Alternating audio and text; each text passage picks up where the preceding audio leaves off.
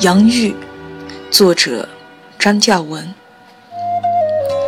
家那边山上的黄杨玉熟了，都背马驮。山上人下坝子来换糯米和番木瓜。这回男孩的母亲不换，因为自家的坝子洋芋还多，男孩也不喜欢这山上的洋芋。上面有黏糊的黄泥，难洗，洗干净也不好看，而且还要削皮，做菜麻烦。山上的黄杨玉种在红泥巴里，山下的坝子杨玉栽在又松又肥的褐土里。坝子杨芋又叫白杨芋，其实是彩色杨芋，它们五颜六色。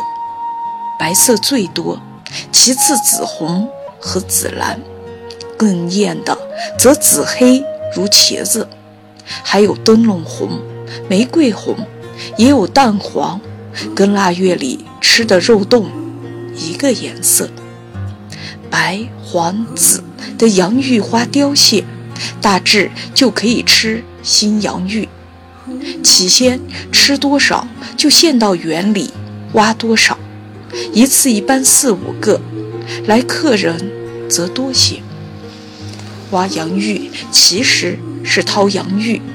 男孩拎起自己的小锄头，飞跑进园，先弯腰松土。注意，要离根部稍远一些，不然一不小心会挖坏那些彩蛋。先在附近刨一个洞坑。然后俯下身子去掏，只掏出最大的那一两个，其余更多的还小，还舍不得吃，它们还要长呢。掩上土去掏另外一颗。这些娃娃性子咋个这种皮？妇人在灶房里嚷。男孩赶紧捧着洋芋跑回去。洋芋的圆叶子从根部开始耷拉，变黄。这时节，整块洋芋地都要翻挖，收洋芋喽。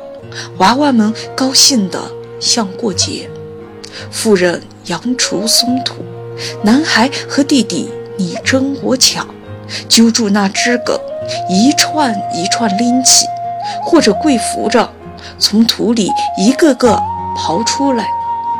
一颗洋芋，那根须上挂的果，大大小小，少的十多个，多的二三十或更多。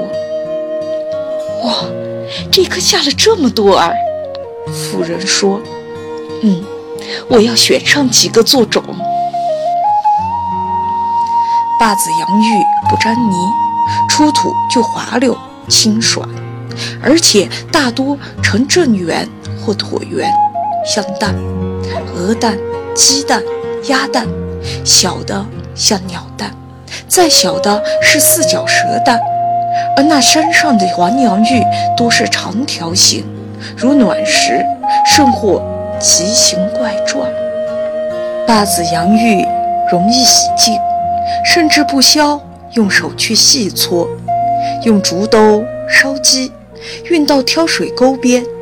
倾进塞子，在水里塞补，来回几下，白、紫、红、橙，熠熠生光，艳若瑰宝。八子洋芋皮薄且嫩，不用削，只需要轻轻一刮，皮就层层卷起。为省事，炒洋芋片有时也不刮皮，或者煮熟洋芋，然后。包洋芋，也就是把皮撕掉，然后蘸盐巴和辣子面吃，要么捣烂下锅爆炒，这最下饭。把子洋芋肉面，口感有细微颗粒，吃在嘴里是沙的，很舒服。山上的黄洋芋皮厚冒丑，肉粉嘟嘟的，吃起来黏，不过。有一种糯香，撕下来的洋芋皮喂猪，男孩也悄悄尝过一回，喉咙腥涩，甚至发恶心。那是读了不愿做奴隶的人们。书中说，梁山的奴隶娃子一年到头只能吃洋芋皮，而他们剥出来的洋芋是要给奴隶主吃的。